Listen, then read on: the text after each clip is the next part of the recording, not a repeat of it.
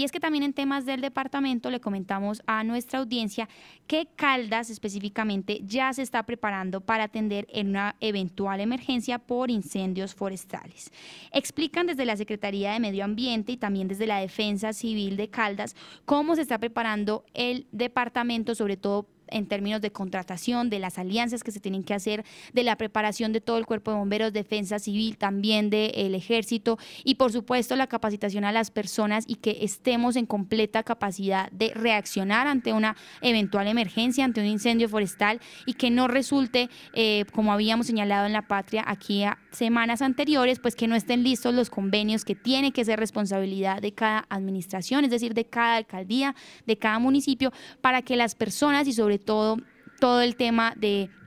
protección ambiental, de los, de los lugares de vegetación y toda la naturaleza, pues también tengan dolientes y en este caso se pueda prevenir también cualquier tragedia que involucre a algunas de las personas. Entonces, escuchemos a esta hora en la Patria Radio 7 y 40 cómo se prepara Caldas para el fenómeno del niño. La conclusión de este Consejo de Gestión de Riesgo Operativo del Departamento de Caldas es óptimo. Tenemos entidades operativas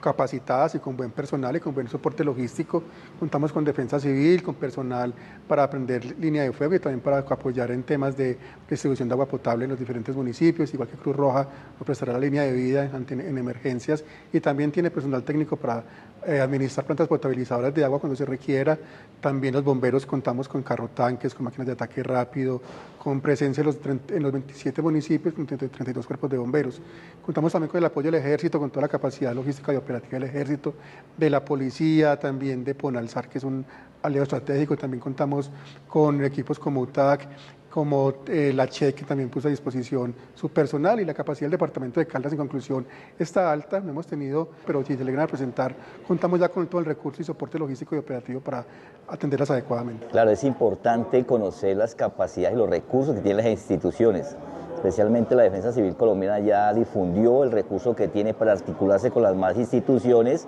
para atender esta eventualidad o esta situación del fenómeno del que viene eh, afectando a todo el territorio nacional y también al departamento de Caldas.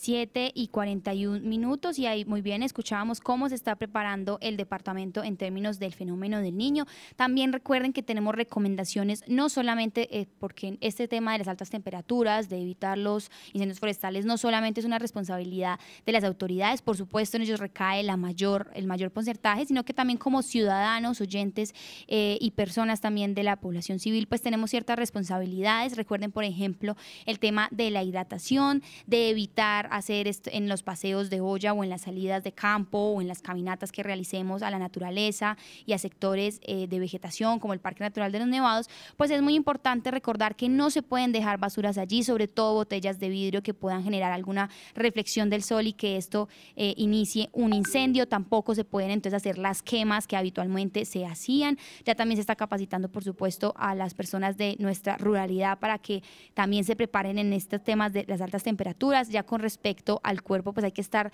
manteniéndose hidratado, así no se tenga sed, no necesariamente tiene que ser con agua, puede ser la bebida que ustedes prefieran, pero es importantísimo evitar un golpe de calor. Con los niños en los colegios es muy importante evitar que las jornadas y las clases de educación física sean justamente antes del mediodía o a las 2 de la tarde y por supuesto estar ventilando y generando que los niños estén también con una alimentación que esté adecuada para estos climas y por supuesto muy pendientes también de la hidratación. También la invitación, recuerden, es que no solo hay que cuidar el agua y es que aquí también este servicio del agua, que aquí en Manizales somos muy afortunados y lo tenemos todo el tiempo, pues es importante también conservarlo. No es momento para estar lavando los carros con el agua potable, no es momento para estar limpiando las entradas de la casa con el agua potable, es momento de usar el agua para lo que se requiere, para los alimentos, para hidratarnos, para bañarnos, para todas estas actividades indispensables. Pero este recurso hídrico pues también hay que cuidarlo, hay que protegerlo para evitar pues futuras eh, momentos de sequía o momentos en los que tengamos que perecer de ella. Asimismo, recuerden también que el tema del agua, cuidar el agua y también si hay desabastecimiento de agua, pues va a involucrar, por supuesto, un tema de aumento en el costo de energía. También teníamos las recomendaciones de parte de la CHEC y es que es muy importante que estemos también pendientes entonces de un uso adecuado de este servicio, también desconectar los servicios que no estamos utilizando, estar pendientes de las luces, estar pendientes de todo, porque recordemos que la energía pues también sucede en parte porque porque tiene la potencia del recurso hídrico del agua, entonces es importante también estar pendientes de esto. Y para las personas que además de tener hijos como niños,